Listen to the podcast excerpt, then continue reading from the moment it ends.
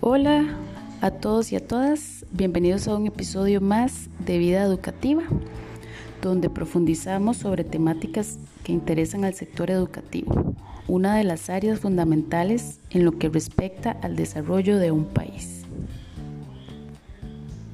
En este segmento queremos hacer mención al podcast de nuestra compañera Daniela Stanley, quien en uno de sus episodios nos habla sobre las inconsistencias y pertinencias de la política educativa costarricense específicamente para la educación superior. Daniela nos expone un punto muy interesante e importante de abordar. ¿Cuál es la calidad de los profesionales que se están formando en las universidades privadas? En primera instancia, si no se está regulando, vigilando y supervisando a estas universidades, surge la pregunta de cómo podemos realmente medir o determinar la calidad de los profesionales que llegarán a ser el segmento productivo del país. En este punto, Isabel Román Vega, quien es la coordinadora de la investigación del Estado de la Nación, nos menciona en términos de calidad del docente específicamente, que existe un desfase en el perfil del docente profesional requerido con el perfil que ofertan las universidades en sus planes de formación.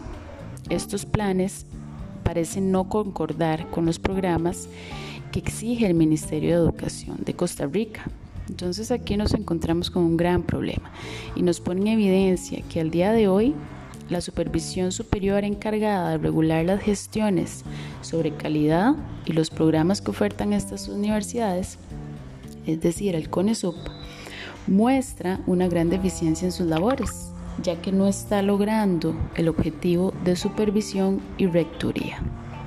Esto nos va a afectar directamente en la calidad de la formación de profesionales y realmente nos preocupa como país, pues se trata eh, de actuales y futuros profesionales que llevarán la batuta del sector laboral del país.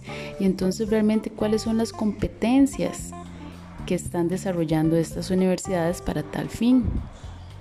¿Cuáles son las competencias del siglo XXI que estas universidades están implementando?